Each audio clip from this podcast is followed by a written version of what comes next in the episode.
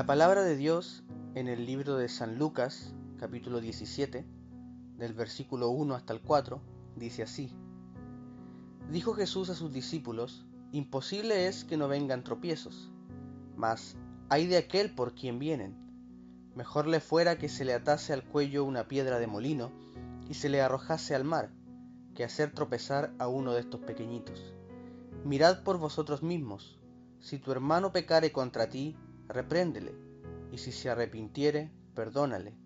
Y si siete veces al día pecare contra ti, y siete veces al día volviere a ti diciendo, me arrepiento, perdónale. Dice Jesús, quien es el que habla aquí, que es inevitable para nosotros fallar, equivocarnos, tropezar, porque estamos en esta naturaleza, ¿no es verdad? Esta naturaleza eh, imperfecta, pecaminosa, esta naturaleza carnal. Eh, así que es inevitable en realidad para nosotros cometer equivocaciones. Y si bien tenemos que, que procurar no hacerlo, debemos cuidarnos de, de serle fiel al Señor, debemos preocuparnos más aún también de, de no ser nosotros aquellos que, que sean una piedra de tropiezo, ¿no es verdad?, para nuestros hermanos más pequeñitos, como dice la palabra. No ser nosotros la ocasión de que ellos tropiecen, de que ellos caigan, de que ellos se equivoquen. Hay de aquellos, dice la palabra. Tenemos que cuidar entonces nuestras palabras, lo que decimos, ¿no es verdad? Lo que hacemos, nuestras acciones. Todas aquellas cosas tenemos que cuidarlas. Cosa de de no lastimar a aquellos eh, más pequeños que nosotros, a nuestros hermanos, ser de bendición para ellos. Y si por alguna razón nuestros hermanos, algún hermano pecare contra nosotros, nos ofendiera, ¿no es verdad? Hay que perdonarlo. Primero hay que reprenderle, como dice la palabra, con amor, ¿no es verdad? Hacerle ver el error, hacerle ver lo que está haciendo. Y si esa persona, ese hermano, se arrepiente, hay que perdonarlo. Y muchas veces lo que más cuesta, liberar perdón. Porque decimos, lo que me hizo, ¿no es verdad? Lo que me hizo esa persona. Sin embargo, la palabra dice que hay que perdonar. Que tenemos que pensar en todas aquellas, cosas que le hicieron a nuestro Señor, a nuestro Salvador, todas esas humillaciones y todo el pecado nuestro que cargó, y sin embargo Él nos perdonó a todos nosotros, a todos los que le hicieron mal.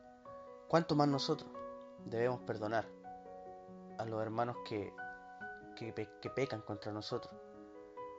Y no solo una, porque también ponemos límites, ¿no es verdad? No, esto no me lo hace dos veces, o esta vez y nunca más. Perdono solo una vez. Sin embargo, la Biblia dice en este pasaje y en otros que debemos perdonar más veces. Siete veces dice en este pasaje. Si siete veces viene, viene eh, tu hermano a pedirte perdón, nosotros tenemos que perdonar todas esas veces. Así que es un trabajo arduo en realidad porque cuesta muchas veces luchar contra el orgullo. Sin embargo, tenemos que, poner cuidado en todas aquellas cosas que ya hemos mencionado, en, velar por no ser una piedra de tropiezo por nuestros hermanos, sino que ser de bendición para aquellos. Y, y en que si algún hermano nos ofende, debemos hacerle ver con amor la ofensa, debemos hacerle ver el error que comete y pedir y perdonarlo, ¿no es verdad? Si nos pide perdón hay que perdonar, hay que liberar perdón, hay que sanar esas heridas. Porque somos todos hermanos y, y estamos todos juntos en este camino.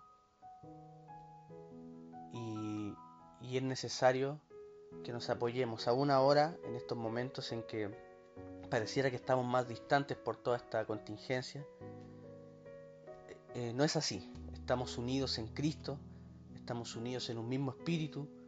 Yo me siento unido a ustedes cuando, cuando vemos los cultos por, por las redes sociales, ¿no es verdad? Porque no nos une algo físico, sino que nos une un mismo sentir, un mismo espíritu, el Espíritu Santo. Así que debemos cuidarnos, debemos guardarnos y debemos perdonarnos los unos a los otros.